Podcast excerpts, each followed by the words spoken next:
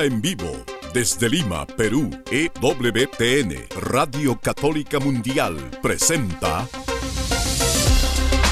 Más que Noticias, un programa informativo que analiza desde una visión de la fe los acontecimientos sociales, políticos y económicos más importantes de Latinoamérica, el Vaticano y el mundo. Más que noticias, respuestas a las interrogantes de los temas más actuales y la manera correcta de interpretarlos a la luz de la fe. Vidas ejemplares, actualidad del Vaticano, defensa de la vida, apologética, doctrina social de la Iglesia, devociones y mucho más. Esto es Más que Noticias. Comenzamos el programa.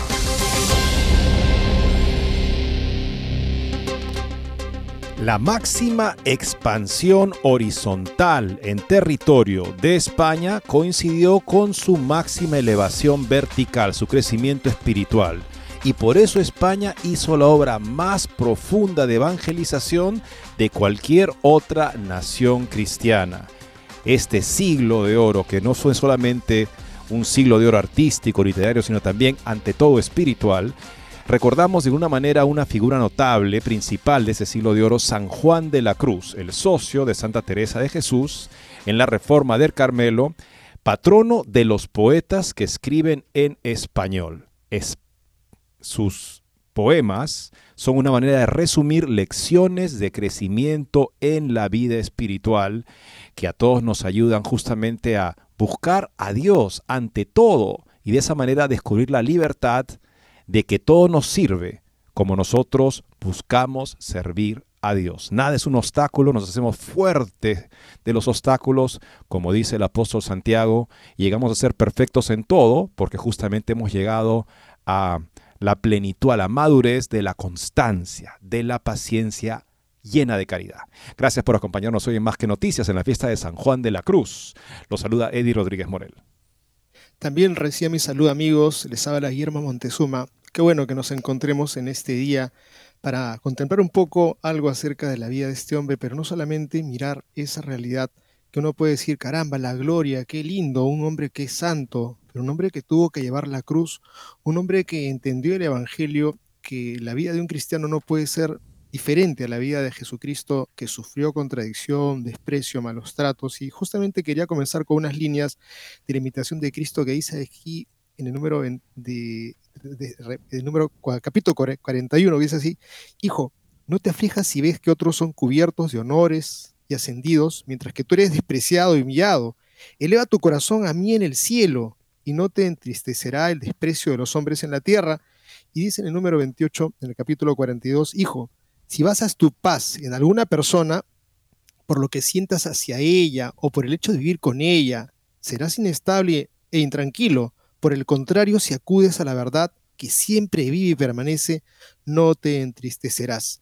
Amigos, queremos contribuir para que ustedes puedan encontrarse con esa verdad que es el Señor y queremos ya darle un adelanto de una excelente y otra nota de verdad en torno a alguien que entendió claramente el Evangelio, que es llevar la cruz del Señor Jesús y es el hermano de una santa, Santayana Beretta, que es esa mujer médico que hizo el sacrificio de su propia vida, pues eh, llevó a un niño en su vientre, lo protegió hasta las últimas consecuencias, pues tenemos a su hermano, que se llama Alberto, es un sacerdote, que se le ha abierto ya un proceso probablemente que llegue hacia la cumbre de la santificación, la canonización, está en el primer estadio y vamos a contarles algo acerca de su vida.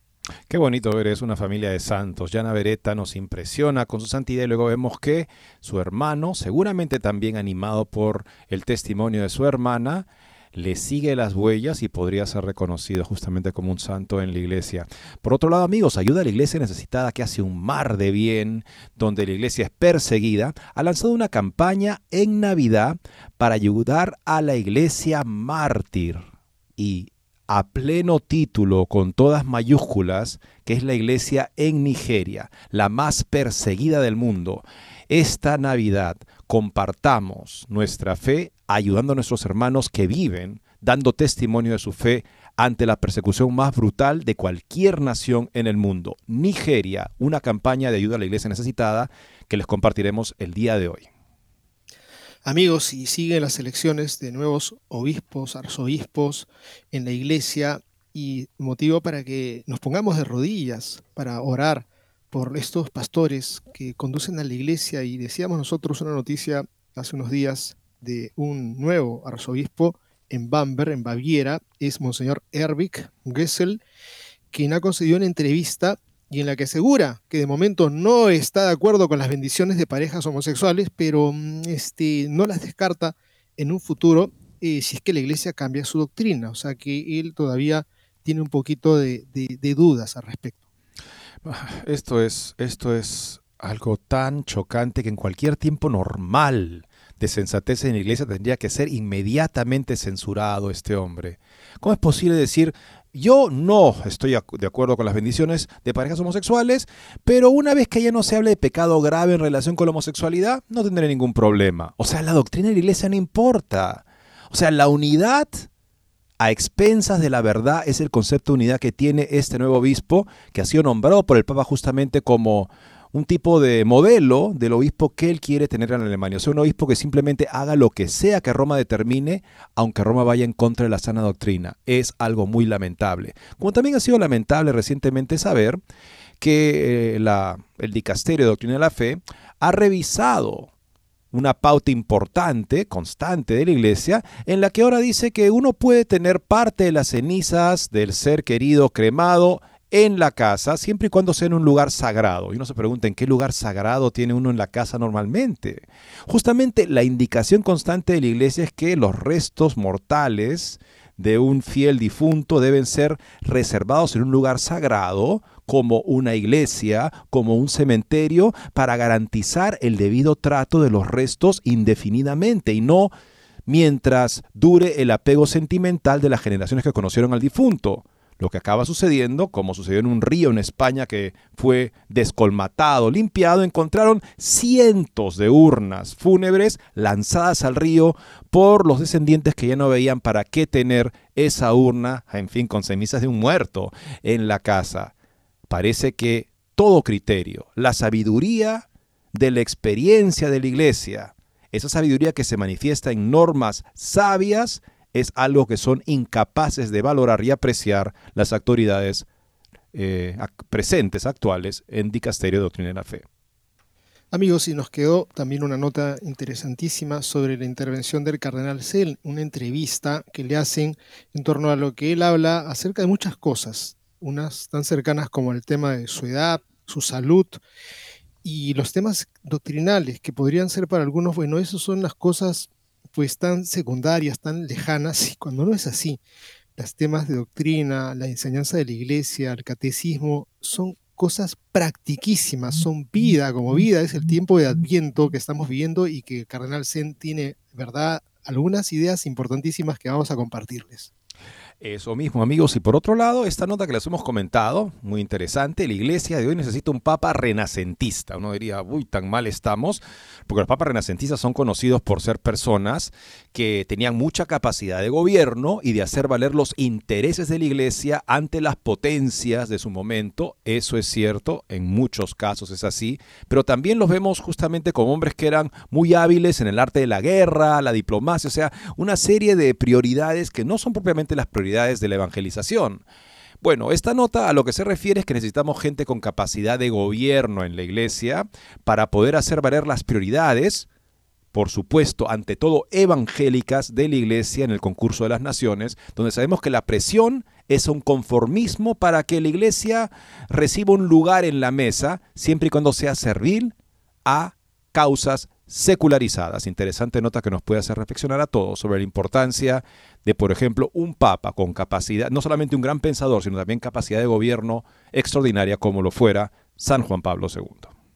Amigos, y para quienes les digan que la fe se opone a la ciencia, que la teoría de la creación se opone al evolucionismo, que el tema de la razón está totalmente peleado con la fe, pues es falso. Díganselo de saque y créanlo así y porque no es la opinión simplemente de unos cuantitos, sino de gente incluso que está vinculada a la ciencia, que son brillantes en la ciencia, que han brillado en el siglo XXI y que tienen algo que decirnos, que vamos a compartir, esperamos, en la parte final del programa, en donde ellos manifiestan que creer en Dios es mucho más razonable. Con estas notas y otras volvemos en breve. No se muevan de EWTN, Radio Católica Mundial. Enseguida regresamos con Más que Noticias.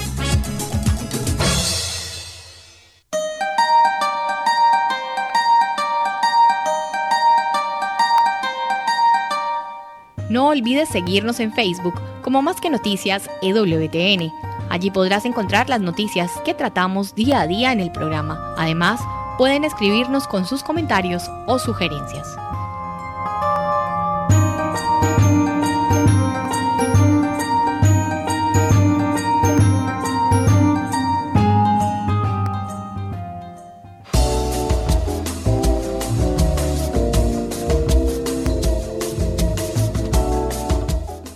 Quieres estar informado de todas las noticias del acontecer de la iglesia y seguir el día a día del Papa Francisco, entra ya a la página web de Así Prensa www.asiprensa.com y podrás estar enterado de todo lo que sucede en la iglesia.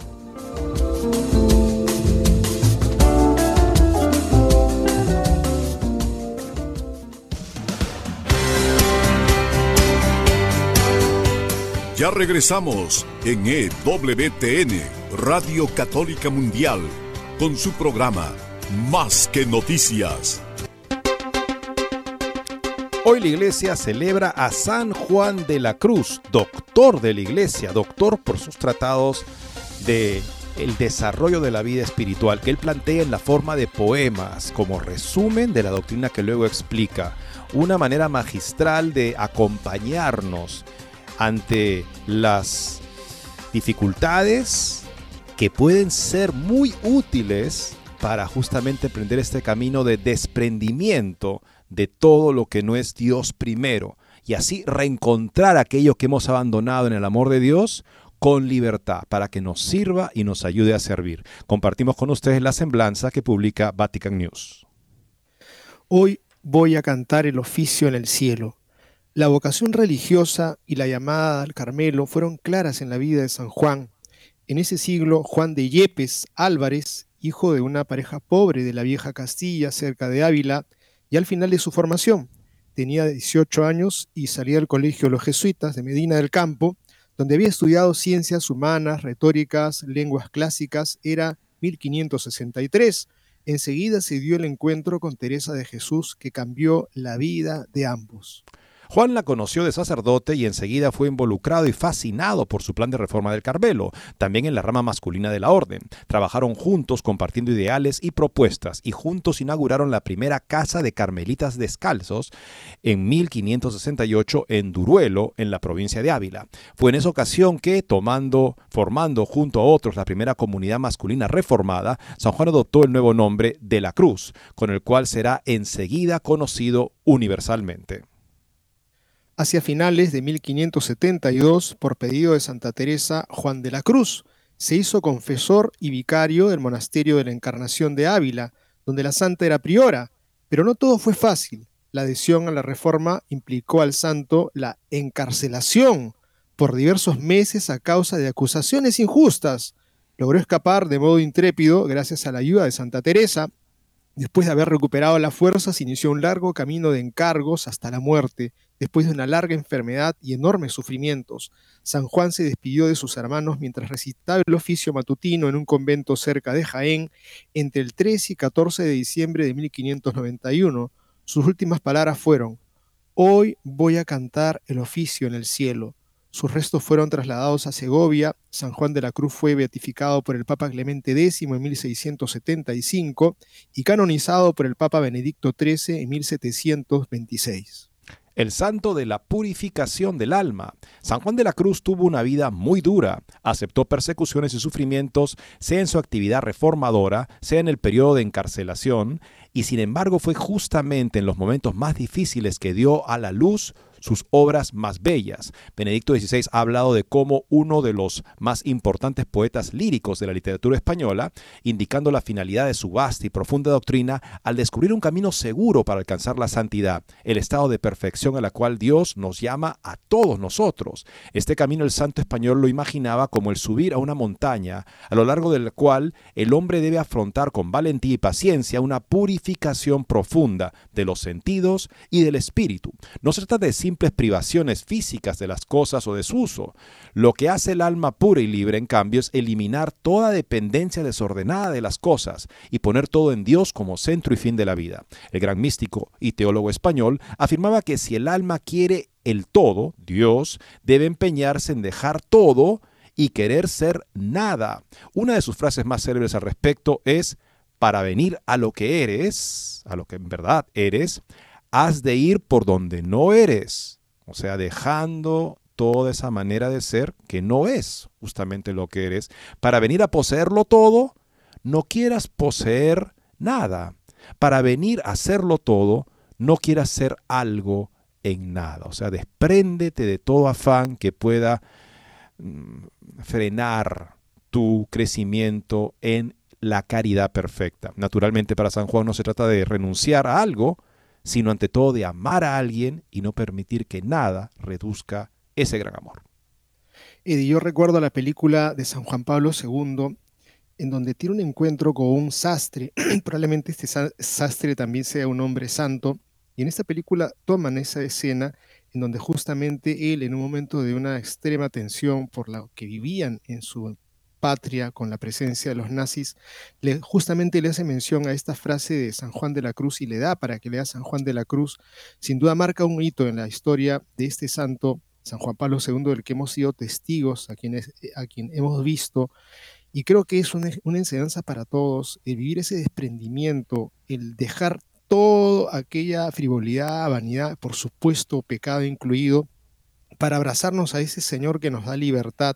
Es un camino, nadie puede hacerlo de un día para otro, hay que luchar y hay que vivir esa dinámica de cada vez entender que nuestra patria está en el cielo, que no estamos nosotros para poseer aquí las cosas en la tierra porque tarde o temprano no tendremos nada, ni siquiera nuestro propio cuerpo para poder sostenerlo.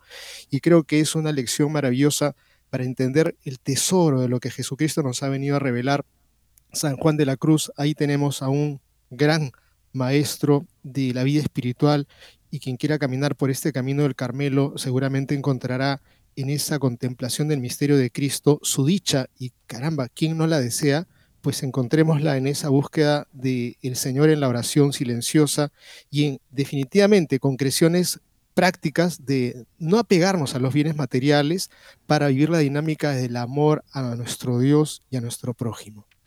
Y ahora amigos, otra historia de santidad. El hermano de Santa Llana Beretta, conocida, madre, que optó libremente por posponer un tratamiento oncológico urgente para salvaguardar la salud y vida de su criatura, finalmente no pudo salvar la propia, pero por esa, esa opción, o sea, ella tenía el derecho toda mujer tiene el derecho, si es que la medicina indica la urgencia de un tratamiento oncológico, a recibirlo, si bien incluso se prevé que podría acabar con la vida de la criatura en sus entrañas. O sea, no hay un aborto ahí provocado del medio, lo que hay es una terapia que tiene dos efectos.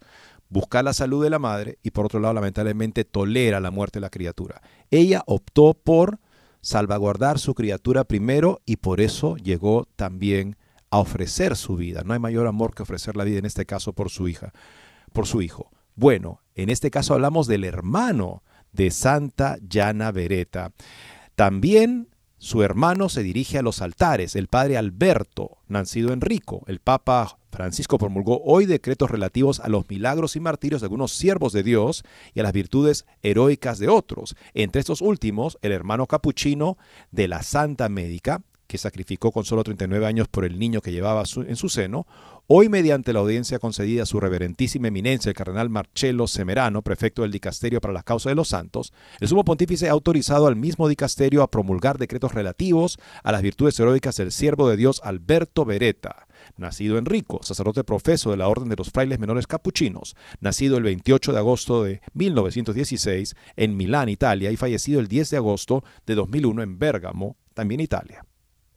El padre Alberto también tuvo en común con su hermana la licenciatura en medicina, obtenida en 1942, que también aprovechó durante sus largos años como misionero en el Brasil, donde fue a la vez sacerdote y médico, hasta la Navidad de 1981, cuando un derrame cerebral lo obligó a regresar a Italia. Durante los 20 años fue él quien fue cuidado por su familia. Murió tres años antes de la canonización de su hermana Yana que ya había sido beatificada en 1994. Amigos, la santidad no está al otro lado del mar, la podemos tener muy cerca, está en nuestros labios, en nuestro corazón, en nuestra vida cotidiana, y ojalá que este proceso llegue a su culmen y por la intercesión de Padre Alberto, pues quienes quieran hacer alguna súplica para pedir un auxilio, una ayuda por alguna necesidad, pues no dude de repente en pedir la súplica, quizás si Dios le concede, se las dé, pues avisen. La caridad hace cosas grandes si es que existe, decía San Alberto Magno, y es algo que ahora nos invita a ensanchar el corazón para llegar hasta el otro lado del mar, hasta donde Ayuda a la Iglesia Necesitada está lanzando una campaña de ayuda a la iglesia más perseguida en todo el mundo. Si les planteo esa pregunta, y no han escuchado la introducción del programa, ¿Cuál país pensarían ustedes que es el país en que la iglesia está más perseguida que cualquier otra nación? Bueno, Ayuda a la Iglesia Necesitada ha lanzado una campaña en Navidad para ayudar a la iglesia mártir, la más perseguida del mundo en Nigeria. Sacerdotes y seminaristas están en la diana de los grupos violentos y terroristas en Nigeria. Y por ello, la iglesia, a través de sus obispos, ha pedido a la fundación de la Santa Sede Ayuda a la Iglesia Necesitada proyectos de ayuda y sostenimiento del clero, en distintas diócesis del país. Tomamos la nota de Info Católica. Ayuda a la Iglesia Necesitada ha lanzado la campaña Ayuda a Nigeria, Iglesia Mártir, Iglesia Viva. Para socorrer a esta iglesia mártir, Nigeria es uno de los peores países del mundo para vivir la fe cristiana, según el informe de libertad religiosa del 2023. El sufrimiento de la iglesia en Nigeria es indescriptible. La persecución que sufren los cristianos en el país es brutal están llevándose la peor parte, ha destacado José María Gallardo, directora de la Iglesia Necesitada de España. Por su parte, Kinga von Steirstedt, responsable de proyectos de Nigeria de la Iglesia Necesitada Internacional, ha asegurado, nuestro apoyo a la iglesia nigeriana va a continuar y las necesidades más importantes son la buena formación del clero, apoyo a las vocaciones y mejorar las medidas de seguridad. En el norte del país, la minoría cristiana sigue sufriendo los zarpazos del grupo terrorista Boko Haram y del Estado Islámico de África Occidental, que según la iglesia local es todavía más peligroso y cruel que el primero. Y en el centro del país, la etnia de los pastores Fulani ha incrementado sus ataques a los agricultores cristianos cada vez con más apoyo exterior y armamento más sofisticado. Sobre esta persecución contra los cristianos en Nigeria, el padre Joseph Bature Fidelis, de la diócesis de Maiduguri, en el noreste del país, ha destacado, la fe cristiana no va a morir. La iglesia siempre permanece en medio de esta violencia y esta persecución junto a los que más sufren. El clero está a punto, en el punto de mira, y los secuestros y asesinatos de sacerdotes religiosos y seminaristas son continuos. Desde el 2022, 39 sacerdotes han sido asesinados, 30 presbíteros, sacerdotes han sido secuestrados 17 catequistas asesinados. De enero a noviembre de este año, 23 sacerdotes, seminaristas y religiosas han sido secuestrados, dos sacerdotes y un seminarista asesinados. Los obispos han solicitado proyectos para favorecer la seguridad de los sacerdotes religiosos y religiosas y seguir con su labor de evangelización con mayores garantías. Entre ellos destacan la construcción de vallas de seguridad de conventos o coches para el desplazamiento hacia las zonas más rurales y evitar así posibles secuestros. Ante la fuerte violencia del país, la población está al límite psicológicamente, ya que los saqueos, ataques, violaciones y asesinatos son cada vez más frecuentes. Los sacerdotes tienen un papel fundamental en la sanación de las víctimas de la violencia y por ello la iglesia en Nigeria está pidiendo formación psicológica y espiritual de muchos de sus presbíteros para poder atender al pueblo atemorizado y con graves heridas. Ayuda a la iglesia necesitada quiere apoyar así la formación especializada de estos sacerdotes que luego atenderán a sus feligreses de la mejor manera posible para ayudarles a sanar sus almas y acompañarles en el proceso de perdón para que puedan volver a empezar sus vidas a pesar del dolor sufrido. Uno de los proyectos para la curación de estas heridas ha sido creado la creación del Centro de Atención al Trauma Maiduguri, financiado por ayuda a la iglesia necesitada, donde ya han sido atendidas unas 2.000 personas en menos de cuatro años. Su director, el padre Joseph Fidelis, ha asegurado, aquí llegan destrozados, huyen de la violencia, acuden en masa a la iglesia en busca de apoyo y consuelo y encuentran atención profesional y espiritual y promoción social. La verdadera paz solo se alcanza cuando se cura el trauma de los profundamente heridos. Un ejemplo de esta recuperación de las víctimas del terrorismo es la cristiana Hanada Marcus, de 25 años, víctima de secuestro y violencia. La joven sufrió el asesinato de su padre ante sus ojos por parte de yihadistas de Boko Haram. Gracias al Centro de Atención del Trauma Hanada, ha conseguido salir adelante. Mi fe se ha fortalecido. He perdonado y rezo por las almas de mis agresores, ha afirmado. El clero está consolando y ayudando a sanar a la población, pero los obispos son conscientes de que necesitan también retiros espirituales para su fortalecimiento espiritual. Por ello han pedido proyectos para completar su formación en la fe y poder así seguir adelante con su misión entre tanto dolor, ya que muchas veces lo han sufrido en sus propias carnes. El sostenimiento de los sacerdotes es vital para mantener al pueblo con esperanza en estos momentos en Nigeria. Nigeria es el país de África con mayor número de seminaristas y a pesar de la discriminación y la persecución, el número de aspirantes no deja de crecer. Con esta campaña Ayuda a la Iglesia Necesitada quiere apoyar a estos jóvenes valientes que no pueden hacer frente económicamente a sus años en el seminario. Más de 350 futuros sacerdotes necesitan apoyo para llegar a ser sacerdotes en este difícil país. De esta manera, Ayuda a la Iglesia Necesitada podrá seguir sosteniendo los proyectos en este país y socorrer así a una iglesia mártir, una iglesia viva. Y tenemos aquí la, justamente el link para poder eh, llegar a la campaña y de esa manera, ojalá todos los que puedan, incluso con un sacrificio, porque eso vale más, tengan muy presente a nuestros hermanos que están dando un testimonio espléndido de fe y es por eso también que los seminarios están llenos y la persecución no es un obstáculo, es más, los fortalece en su entrega al Señor Jesús. Estemos presentes nosotros también en esta Navidad, en esa gran obra de la iglesia en Nigeria, gracias a ayuda a la iglesia necesitada. Eddie, yo quisiera agregar dos cosas o tres. La primera es que, caramba, tenemos que rezar, tenemos que difundir para rezar por esta iglesia perseguida. Y también la tercera idea es que las personas que nos escuchen que sean de esta religión del Islam, que seguramente no comparten la bestialidad y la actitud demencial de violencia hacia quienes no son de su religión, pues sean capaces de censurar y también de promover que esto no puede continuar. Somos hermanos, somos personas civilizadas, tenemos que tratarnos de la manera más adecuada. Esto es un crimen que hay que detener desde todos los ángulos que podamos y que se conozca, amigos, conozcamos esto como conozcamos también una realidad que nos deja de sorprender y sentir pesar por los nuevos pastores de la iglesia.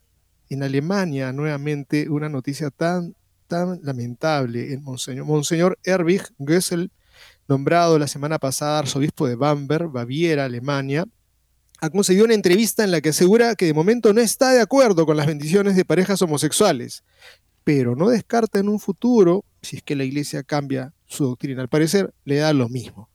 El prelado es uno de los pocos que ha manifestado alguna reserva a ciertas resoluciones del sínodo alemán, pero como puede verse en su parecer sobre la bendición de parejas homosexuales, la objeción no se basa en la doctrina católica, sino en la posibilidad de que la misma cambie antes de hacer nada.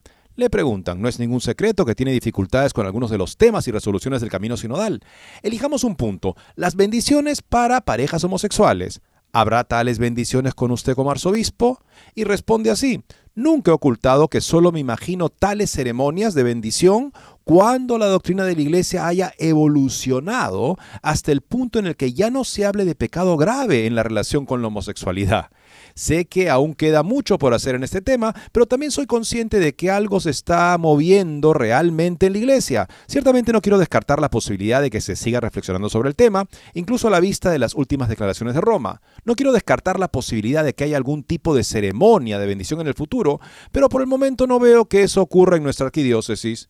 Incluso en las conversaciones a nivel de la conferencia episcopal sobre este tema, aún no está claro dónde llevará exactamente este camino. En cuanto al ecumenismo, el arzobispo lamenta que haya división en la oposición al aborto.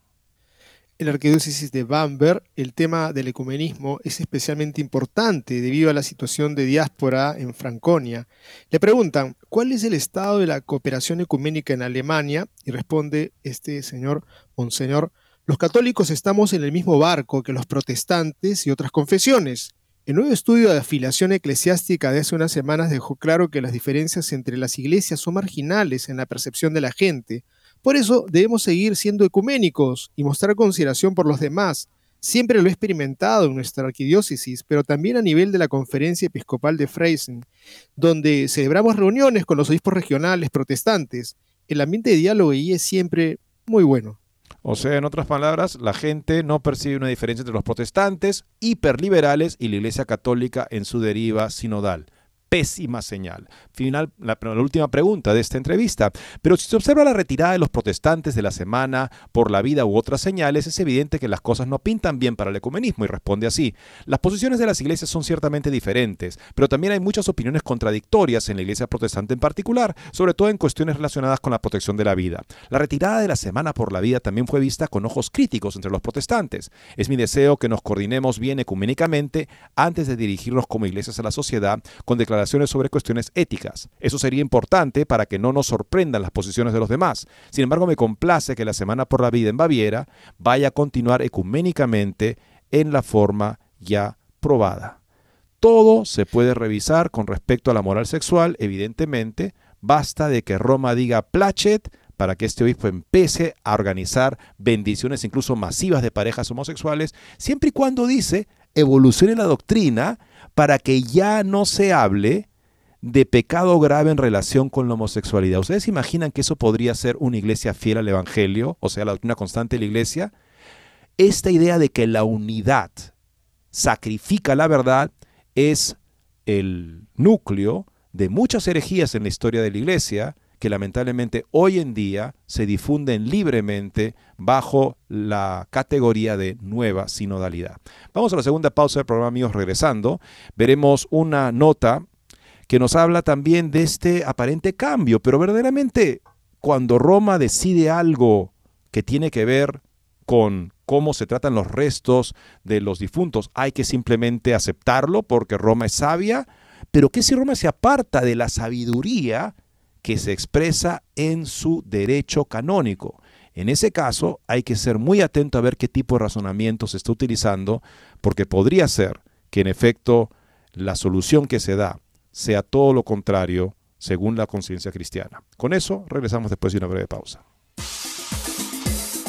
No se muevan de EWTN, Radio Católica Mundial. Enseguida regresamos con Más que Noticias.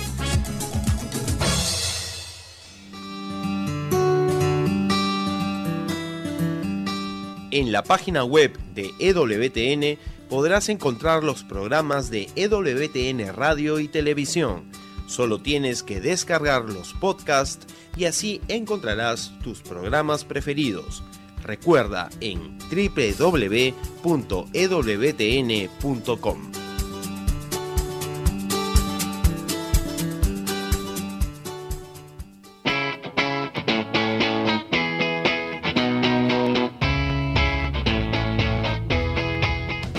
Te invitamos a que visites la página web de Asiprensa, www.asiprensa.com, donde encontrarás todas las noticias y actualidad de la Iglesia en el mundo. No lo olvides, www.asiprensa.com.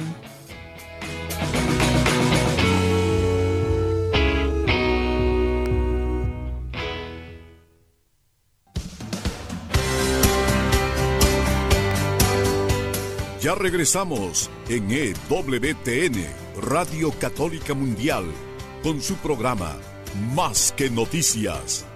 Para comunicarse en vivo con Más que Noticias, nos pueden llamar desde Estados Unidos al teléfono gratuito 1-866-398-6377 y desde cualquier parte del mundo al 205-271-2976. Ante este tipo de decisiones, de respuestas, tenemos que tener un ojo crítico, amigos, porque los católicos nos debemos a la palabra de Dios. La palabra de Dios, a diferencia de los protestantes, nos dice el nuevo obispo de Bamberg, la percepción de la población alemana es que no hay diferencia significativa entre los protestantes y los católicos, da igual. Pues eso no es cierto, porque los protestantes se crearon en base a una idea, a una herejía. La herejía es tomar una, una verdad parcial y absolutizarla. Es una forma de la herejía, como bien explica Chesterton. En este caso se dijo que la palabra de Dios es solamente la escritura cuando la iglesia siempre ha profesado que la palabra de Dios, según la misma escritura, llega a nosotros a través de el anuncio de la iglesia, parte del cual es puesto por escrito. Eso nos dice San Juan. Si todo fuera puesto por escrito, el mundo no bastaría para guardar los libros que tendrían que ser escritos. Y Pablo nos dice, guarden con sumo cuidado lo que han recibido de nosotros, logué, palabra oral, epistolé, palabra escrita. O sea, la palabra de Dios llega a nosotros, como enseña el Concilio Vaticano II, en dos formas. La tradición escrita, la escritura, y la tradición oral. La verdad profesada y enseñada, vivida por la iglesia, siempre, aunque no esté en la Sagrada Escritura, la idea que tiene que estar en la Escritura, cuando te preguntan, ¿y dónde está en la Biblia? Hay que responder, no tiene por qué estar en la Biblia. Eso es una herejía. La enseñanza constante de la iglesia es la que en efecto nos ayudó a discernir qué libros eran los libros que componían la escritura. Hay que decir todo eso porque ahora hay una idea minimalista que se está difundiendo desde Roma, lamentablemente, de que eh, la palabra de Dios era simplemente Jesucristo resucitado por nuestra salvación, punto. No es eso si somos fieles al Concilio Vaticano II, que nos propone la plenitud de la verdad como la propuesta católica al mundo de hoy. Un mundo en el cual hay que valorar cosas positivas, por supuesto, en eso cambia el tono de la Iglesia con el Concilio Vaticano II con respecto al mundo, trata de resaltar lo positivo para decir, eso positivo aquí está en plenitud. La Iglesia lo que propone es la plenitud de la verdad, que es lo que falta cuando una cultura moderna rescata o valora algunos aspectos aislados del bien, perdiendo el todo que la Iglesia debe aportar. Eso es nuestro criterio, la plenitud de la verdad.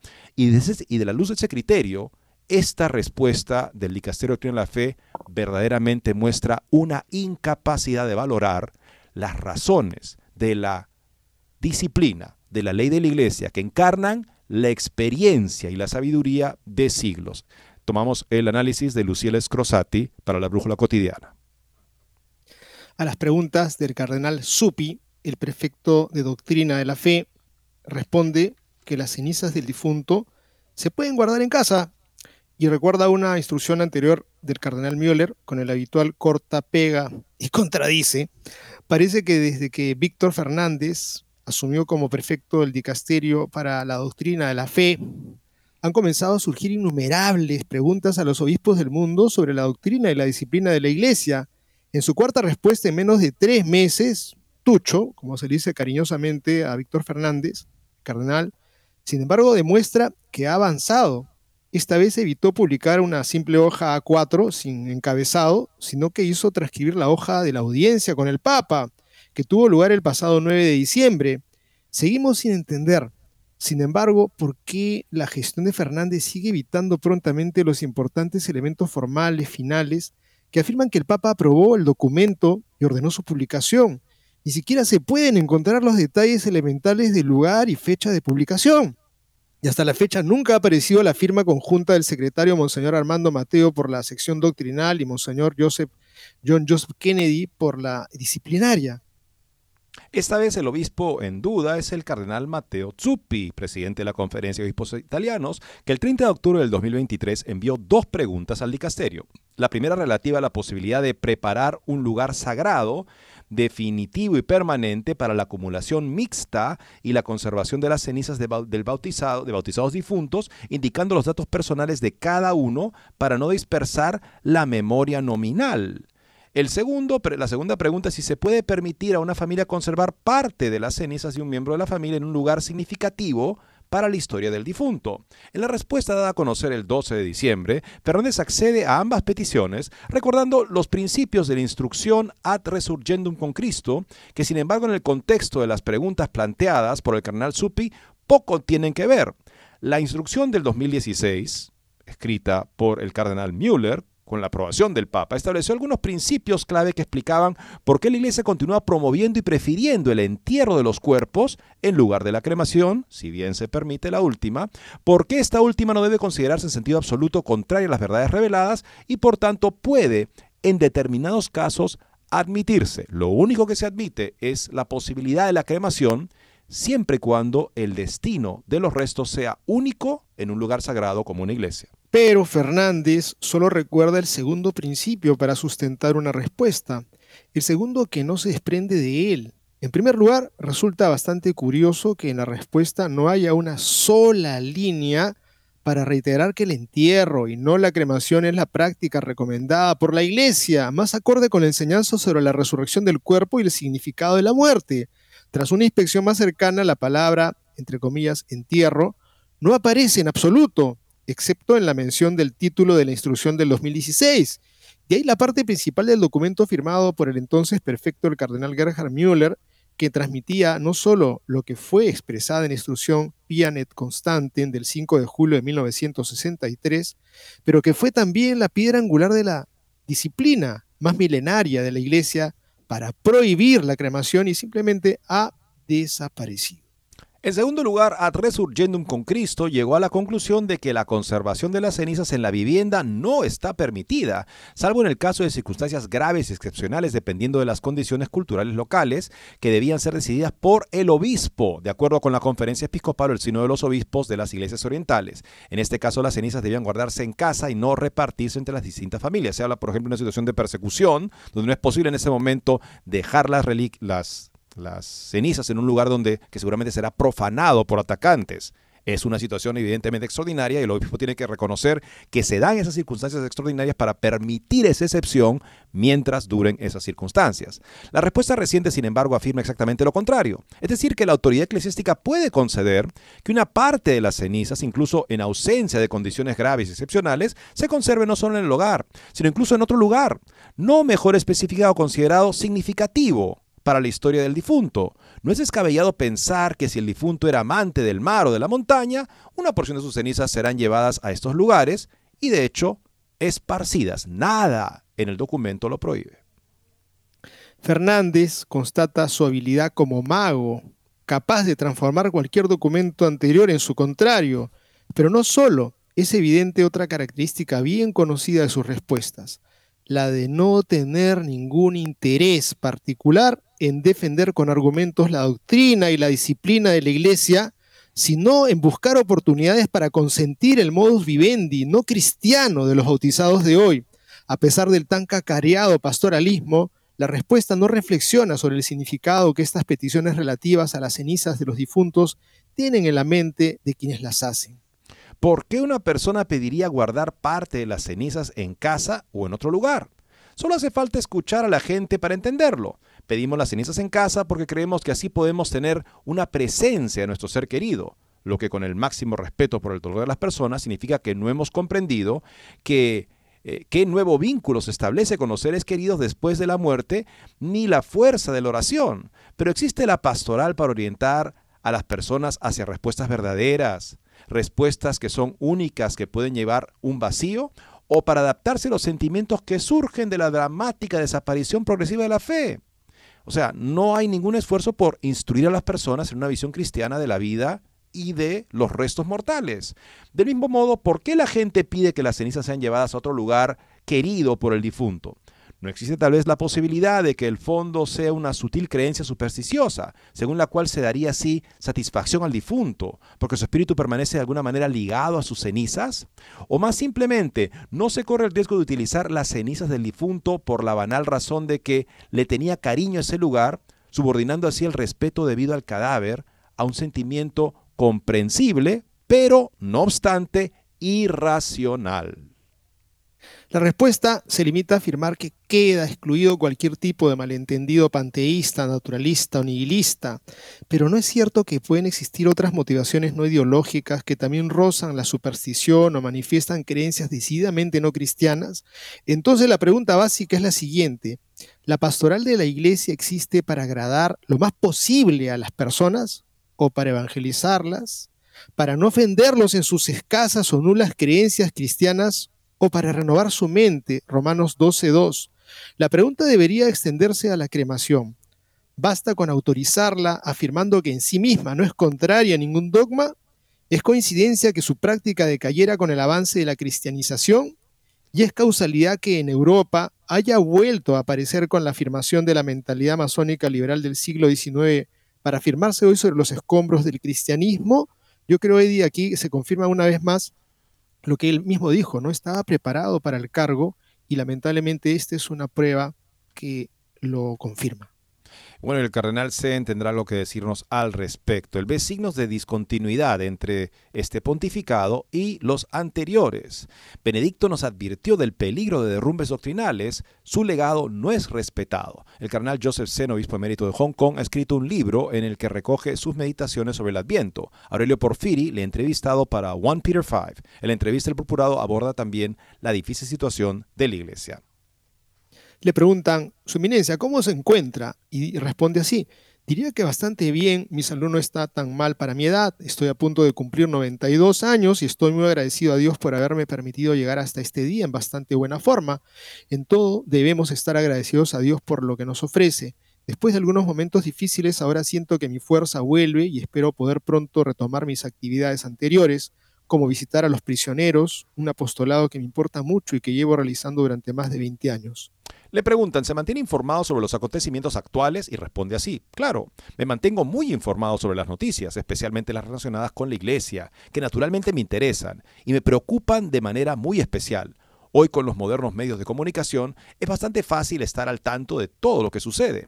Debemos saber hacer buen uso de estos medios y naturalmente, en el caso de noticias que nos llegan de muchas fuentes diferentes y dispares, debemos saber leerlas críticamente, ejerciendo una sana prudencia. Pensemos en la información contradictoria que nos llega, por ejemplo, sobre las guerras en curso, que no son solo guerras por territorio, sino sobre todo guerras de propaganda. Le preguntan sobre su libro, amigo qué nos puede contar sobre su libro, sus meditaciones. Sinceramente son textos tomados principalmente de mis homilías y discursos que datan de varios años atrás. Después de reorganizar todo el material lo revisé haciendo correcciones aquí y allá. Me parece que ha surgido un conjunto bastante orgánico que espero que el lector también encuentre útil para su progreso espiritual. Aunque el título solo hace referencia al Adviento, en el libro hay textos que se refieren tanto al Adviento como a la Navidad. Este es un tiempo de gracia, un tiempo en el que nos preparamos para la venida del Santo Niño, que nosotros como los pastores y los magos de Oriente y como José y María, demos la bienvenida al advenimiento del Santo Niño que nos trae paz y amor si sentimos que pertenecemos al grupo de grandes pecadores, no debemos desesperar, porque Jesús nació precisamente para nosotros. No imitemos a los posaderos de Belén, ni a los habitantes de Jerusalén, ni a los sumos sacerdotes, ni a los ancianos del pueblo, ni al cruel Herodes, porque ellos han cerrado sus corazones. Los pobres no pueden entrar, así que Jesús tampoco entrará, pero debemos orar por ellos y pedir a Dios que abra la puerta de sus corazones, que derrita sus corazones de piedra, porque ellos también son hijos de Dios, debemos tener esperanza en que los que están afuera puedan entrar y que los que están dentro puedan permanecer. ¿Cómo se vive este tiempo especial en el que el Hijo de Dios se encarna para la salvación de todos los hombres? Le preguntan y responde así. En verdad es un tiempo de gracia para todos, un tiempo en el que estamos llamados a apresurarnos como los pastores o los magos hacia el pesebre para adorar al niño Jesús. Es un hermoso villancico de Navidad, adeste fideles. Se dice, et nos ovanti grado festinemos, con paso alegre apresurémonos, para ir y estar en presencia de Emmanuel, Dios con nosotros. Este es un tiempo en el que también sentimos fuertemente la presencia de María, la Madre de Jesús, María que es nuestra ayuda, María auxiliadora, un hombre tan querido para nosotros los salesianos. ¿Cómo debemos confiar nuestras penas y sufrimientos a María? Hoy nos parece que hay mucho motivo para desesperar, pero María no nos abandona, está con nosotros y nos muestra a su Hijo, nuestro Salvador. En el libro hay una sección en la que usted recuerda algunas canciones litúrgicas para Adviento y Navidad. ¿Por qué? Y responde así el cardenal, en realidad esa es una parte completamente nueva. Acepté su propuesta de hablar sobre estas canciones de Adviento y Navidad y quise traer algunos recuerdos de mi juventud temprana. Cuando fui acogido por los buenos padres salesianos en mi ciudad de Shanghai, la liturgia y la música sacra fueron una parte importante de todo esto. Creo que es importante recordar el papel de una buena música sacra en la liturgia. Para mí el canto sacro, especialmente el canto gregoriano, es una ayuda espiritual muy importante que me ha apoyado y sigue apoyándome en momentos difíciles. Me entristece mucho que hoy en día esta riqueza para la vida de la iglesia se haya perdido. Entiendo que hubo un deseo de hacer participar más a la asamblea en la misa a través del canto, pero no deberíamos haber desechado toda nuestra hermosa tradición musical, una verdadera lástima. ¿Se logró realmente esta participación en la asamblea? En muchos lugares me parece que la tradición musical de la iglesia se ha sacrificado sin recibir nada a cambio. En la iglesia parece ser un momento delicado, un momento en el que hay divisiones e inquietudes en algunos países como Alemania. ¿Cómo ha sido su experiencia frente a estas cosas? Le preguntan al cardenal y responde así. Estoy preocupado. Lo que está sucediendo en Alemania me parece similar a lo que ocurrió en Holanda, donde la fe experimentó una crisis devastadora. Me preocupa que algunos, bajo el pretexto de la sinodalidad, puedan desear avanzar una agenda muy personal que involucre la introducción de ideas que están en conflicto directo con la doctrina de la Iglesia, una doctrina que la Iglesia tiene el deber de conservar y que no puede cambiar. Hoy estamos experimentando una gran confusión y creo que es apropiado señalar que la apertura a lo nuevo no significa distorsionar los fundamentos de nuestra fe. El querido pontífice Benedicto XVI, a quien recuerdo con tanto cariño, nos advirtió del peligro de estos derrumbes doctrinales cuando se sigue escuchando esto hoy en día. ¿Cuánto se sigue escuchando esto hoy en día? Me parece que hoy su legado no es respetado y es una lástima porque fue un gran intelectual para la Iglesia. Aún así, parezco ver signos de una gran discontinuidad entre lo que sucede hoy y los pontificados anteriores. A Jesús encomendamos su barca, su iglesia, durante la tormenta en el lago, porque solo Él puede llevarla a un lugar seguro. El sínodo sobre la sinodalidad acaba de concluir ¿Qué piensa usted al respecto? Responde así el cardenal Zen. Aquí también no, pude evitar expresar mi preocupación. El sínodo, como lo quiso el santo Pablo VI, es un órgano consultivo para los obispos en unión con el Papa. Podría parecer que hacer votar a no obispos sería algo bueno, pero en realidad no lo es, por el simple hecho de que distorsiona lo que debería ser un sínodo.